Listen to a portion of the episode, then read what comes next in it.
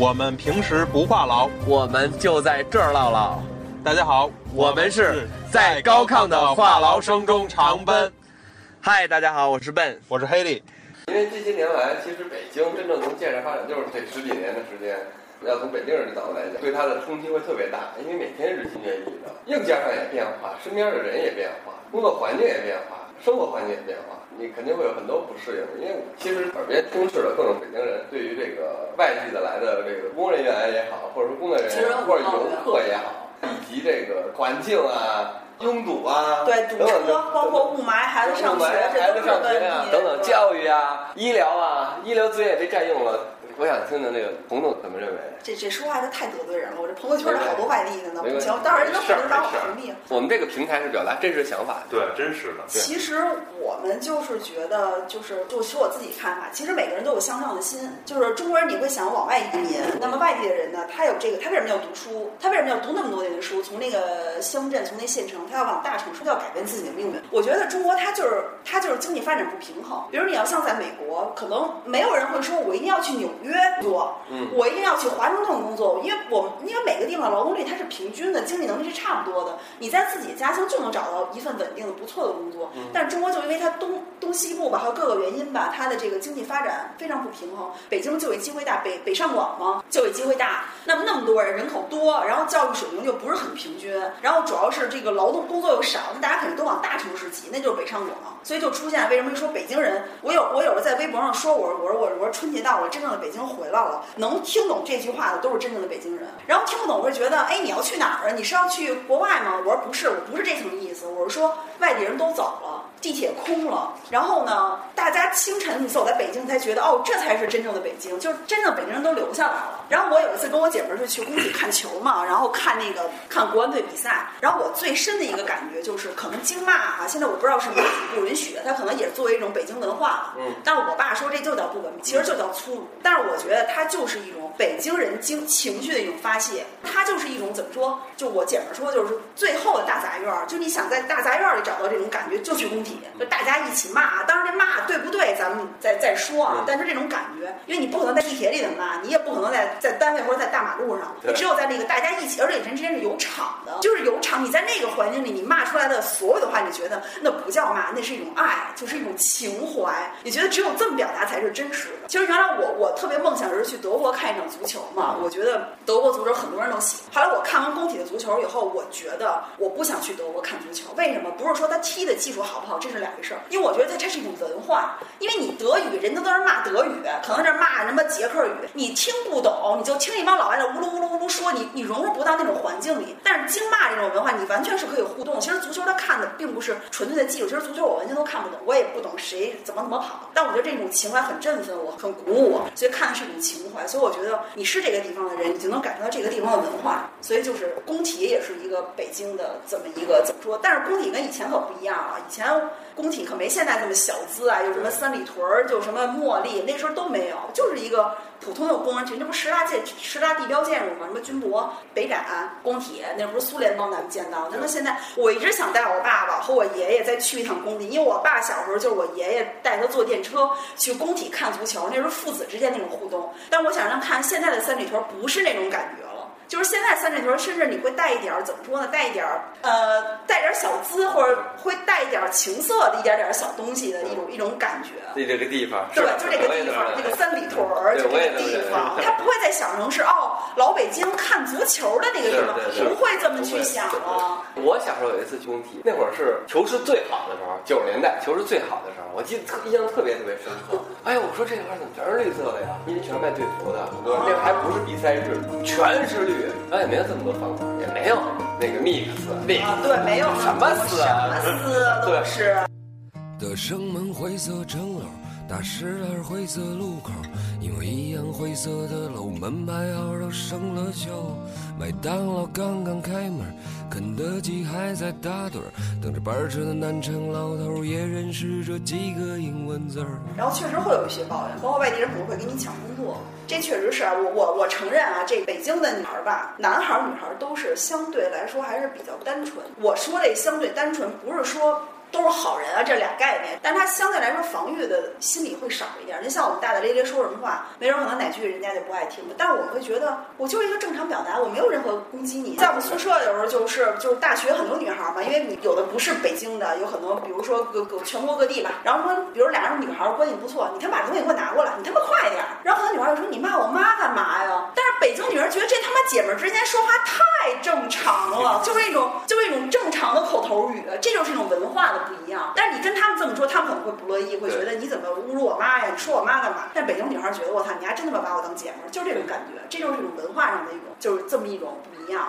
还有可能是，就是说我并不是说非北京人就是不好，因为现在你想文化各个行业，你看的很多。很多很多精英，其实跟你是北京和非北京没有直接的关系。我觉得还是人的素质和教育环境吧。还有就是北京为什么会很多抱怨外地？一个就是说素质啊，可能坐公交或者地铁会遇上很多素质不是很高的一些外地务工的。对，可能在北京会觉得你们污染了环境，然后呢，然后甚至导致一些怎么偷啊抢啊，或者一些可能是会导致这个环境的一些不好。还有一些可能就是可能会就业啊，其实不是北京就是非。北京的人确实，我觉得挺能拼的，因为我觉得人可能就是需要有一个动力，就是如果可能你你这个月你不拼，你不拿这个提成，你的房租就要被泡汤了，你可能你就吃不上这个饭，你可能就要回到你的老家去，可能还会管你父母再去借钱。但是北京孩子就不会，我就会觉得这是我家的地儿，我什么时候都我住在这块儿，没有人会来跟我抢。当然，这可能也不是一个好的一个，也不见得是一件好事，因为人你要没有动力的话，可能就是会懈怠。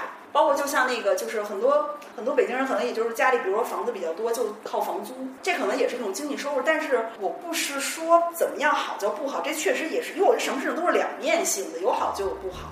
你说就是一个矛盾体。有两个人在恋爱，每个早晨醒来都相信今天会被鬼使神差。有一个人刚失业，有两个人刚失恋，每个夜里都有人在收拾行李，决定离开。是更倾向于做哪种呢？我是倾向于啊，就是我是倾向于就是房子一定要有，就是我自祖产一定不能动，同时。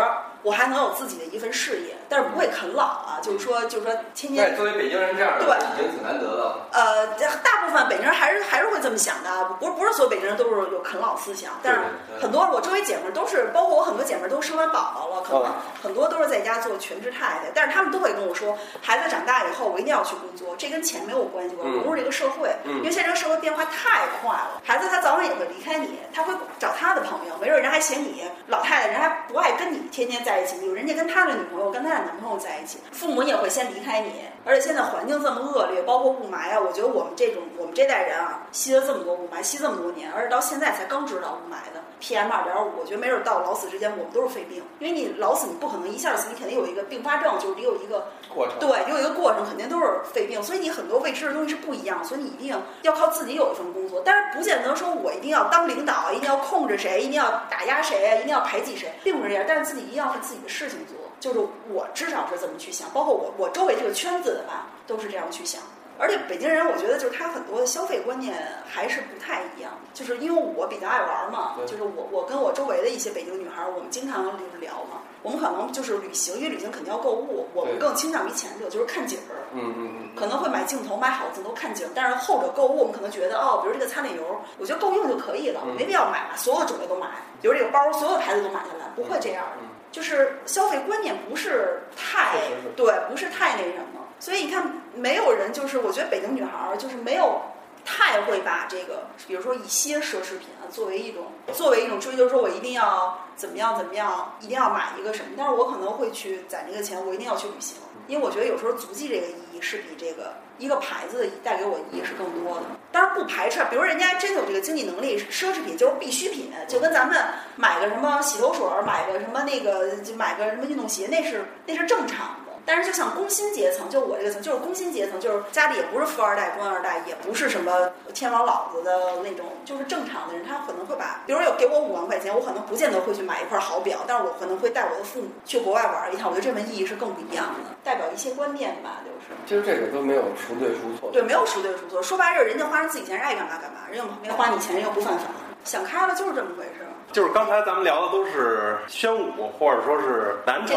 小时候的意义，然后那我们就现在就开始聊一下大学以后吧。大学以后，其实就在朝阳。那时候觉得朝阳特陌生，然后觉得那些地儿什么日坛路啊，然后那些什么就是那些地方，我觉得都是我从来都没听说过，我就新闻上都没看见过的。然后那时候慢慢觉得北京是挺大的，活了快二十年，好多朝阳地儿我都不认识。我记得有一次我打车去那个，人我说去那个复兴国际吧，然后人给我指半天路，说就在朝阳医院旁边。我说朝阳医院在哪儿？找半天找半天，最后才找到。就是你不在这块儿生活，所以好多人好多有人问路吧，比如问我哪块哪块，我我虽然生活在这儿，但我真的不知道，我可能还没那跑顺丰的知道度。所以我现在问路，我不问北京人，我就问那跑顺丰的，绝对少。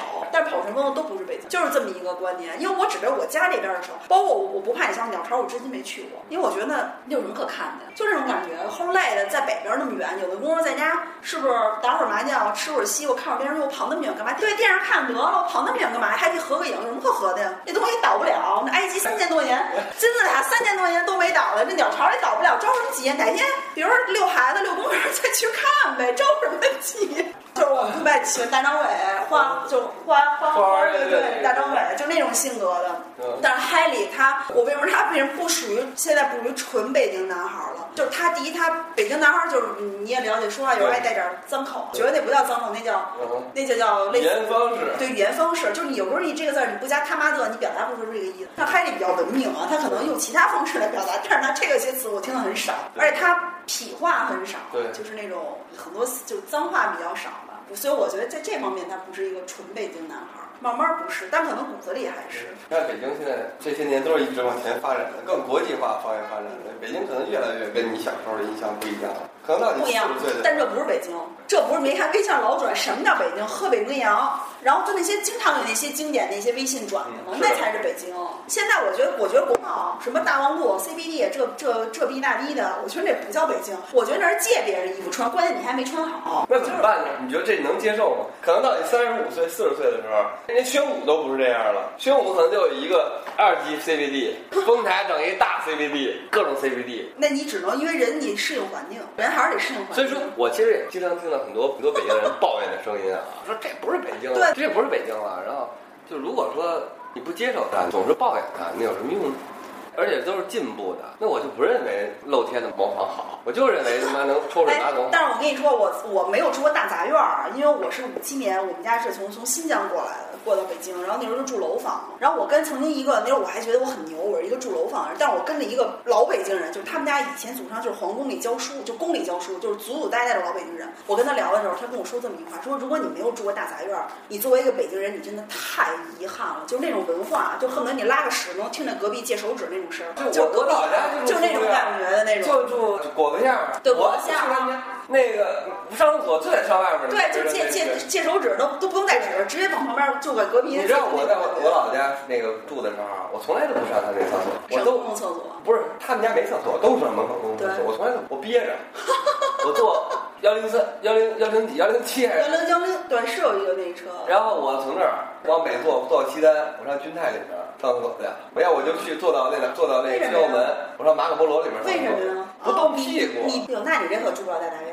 其实提起西单啊，西单也也有一个话题，就是原来就是小时候对小时候就是特别特嘛，我记得买裤子就特别特。然后我记得那时候西单就那个，现在老有见面的那个对必去的地方。然后西单那块儿还有一个那个，我记得我小时候有个卖羊肉串儿，就是专门有一大车卖那炸羊肉串儿，一块钱一串儿，两块，巨大，那时候觉得巨好吃。可能就在现在这个西单商场那就那个位置，后来都拆了。但是现在现在我为什么不去西单了？我觉得原来听不到什么北京人在说话。有西单可能是最快的、最早变的一个对。，但是其实这个问题也是个辩证。你说没有这些外地人，你首先你就就不是说，就像我们买东西嘛，你连快递都没人给你送，你会觉得，哎呦，这快递怎么还不来？什么时候上班啊？我这我这买这淘宝这东西还不到啊？那就是这么一个问题。比如你想吃个鸡蛋灌饼，就所以说我是没有了，就是早。我我是觉得这这属于，如果我是地道北京人，我我可能不会这么想，嗯，就是可能你享受着可能外地人带来的服务也好，还说有的还不是服务，有的可能比北京人创造的价值更大，确实对吧？？用着人家，用着人家，然后你还说人家占占用了资源。我我在深圳待过几个月的时间，因为深圳是一个纯移民城市，那就没有这种言论。大家都是这么来的。换换过来讲，我们其实都是炎黄子孙，都是中华民族。其实啊，我就还再插一句，就为什么河南人其实在北京口碑不是特别好？但是我不是我不是说所有河南人都不好，我接触很多朋友其实都是还是有好人。但是其实其实归根到底，咱们都是河南人的后代。但是他现在可能这个利欲熏心啊，可能很多人觉得来钱快啊、行骗啊、敲诈啊什么的，可能以这些居多，可能人们就是就会觉得哦这块人不好。再加上可能其实我觉得中国人有一个有一个劣根性，就是他比较爱说别人的不好。你看邻家张三那孩子都得什么呀，咱家得记着他怎么着，实实在在都得怎么怎么着他，他就是一种观念上就老爱挑别人的毛病，但是其实自己家也一堆烂事儿，就是这么一个。是，所以说就是好多人在说这个言论的时候，其实我是认为逻辑是有问题，我觉得这不是人民的事儿，这是一个不能说情感严惩。情感，还有就是这种，就是可能这个中国人很多的这些就传统观念遗留下来的一些问题，然后再加上现在这个社会变化很发展，他没有融合好，或者没有衔接好，或者没有教育好他这个。对，就跟小时候我们老师老说什么什么样的孩子就是好孩子，考一百考双百就是好孩子，什么样听话的就是好孩子。我们从小就是受这种观念长大的，但现在你还觉得这样的孩子是好孩子吗？我觉得那完全就是就是。所以说，我们要每个人要独立思考的能力，所谓独立思考的能力，不是微信里传什么，事实就是这样。对对。不是在报纸上说什么言论，这个观念就是这样的。就每个人要具有自己独到的独立思考的能力。对，但我觉得这受很多传统思想影响，就是中爱从众，就是别人说什么，对从众心理说什么，别人家有中国中国民中国，我觉得这是一个劣根。别人家有孙子，咱家也有孙子；别人家孙子考一百，咱家得考一百五；别人家孙子三岁会说话，我们家孙子一岁半就得会说话，就是永远是这种心理。但是人之间他是一个个体化，每个人都是不一样，千差万别的。就是为什么叫别人一样，我就是什么呢？自己就是自己。不是说孔孟之道，确实确实受这个很。多影响，但是我觉得留遗留到所以说，我觉得从咱们这一代开始，咱们这代可能是第一代接受高等教育的，全面接受高等教育，而且是现代思想吧，对现代很多西方的现代思想。对，然后这东西显然是进步的，显然是更文明的。所以说，作为有独立思考、独立人格的人，就是包括咱们刚才乱谈的那些问题，可能再重新想一下，要重新再想一下。对，我也不觉得外地人对北京有什么贡献值得吹牛逼的。你在建设你自己的国家。啊，就当北京人骂你的时候，你就说操，没有我，你别。我觉得这话也不应该，也不应该这么说。对，我们生活在自己的国土上，你建设每一地儿，其实都是你的国家。你愿意生活在这儿，你就去建设它，让它变得更好。我要去愿意去河南，我就把河南建设更好；我要去愿意去广东，我就把广东建设更好。但其实这都是我们的家，我们我们都是炎黄子孙。对。但现在这个很尖锐，就是好像把北京作为非常尖锐，太尖锐了，甚至认为这可能是一个社会矛盾，可能在未来以后早晚要爆发。可能咱们咱们可能感觉不到，因为咱们没逼到那份儿上，在哄抢教育资源的。对，有的有孩子的家长，外地的，比如他可能是微软的一个一个一个高管了，他可能很资深的工程师，但是他孩子死活就进不了重点中学。啊，其实按道理来说，那我们就考嘛，公平竞争嘛。但是因为他没有北京户口，他就进不了这个学校，他就会他因为不满，他不满。但你不满的，可能有有十个人不满，其中有五个，我操，那我就移民，反正我有。对，我他妈有钱，我不在这齁齁挤。我有本事，我他妈斯坦福毕业的，我他妈去美国。但是你看，说北京很多北京的孩子，他即使有这北京户口，他交不起赞助费，他也一样上不起好学校。对，所以这就是一个问题，这个我觉得不是咱们能解决的问题。这可能是，可能中国过五十年或者过一百年，可能赶上现在的。我觉得就是民众，说实话，在现在中国阶段，民众能解决问题其实很少。再加上言论上，我们有的时候会有禁忌。但是呢，我们作为个体来讲，比如咱们三个有一个非常哎比较客观的想法啊，三十个人也都有这个想法。北京一共两千万人，如果都是这样的想法的话，那那这个社会就会变得更美好一点。咱们这代人其实是普遍全面接受高等教育的一批人了，我们就应该去有这种想法。我觉得才才能影响，才能使这个使这个群体，这社会越变越好，好一点，再好一点，只能是这样。我是个北京人，就生在长在战场上。过春节你们走了，说家乡话快乐吧，可没了你们，这儿还是那个梦一样的城市吗？北京，我的故乡，风沙红叶是。我的，北京，我的梦想，在梦里你蔚蓝金黄。北京，我的故乡，风沙红叶是我的成长。北京，我的梦想，在梦里你蔚蓝金黄。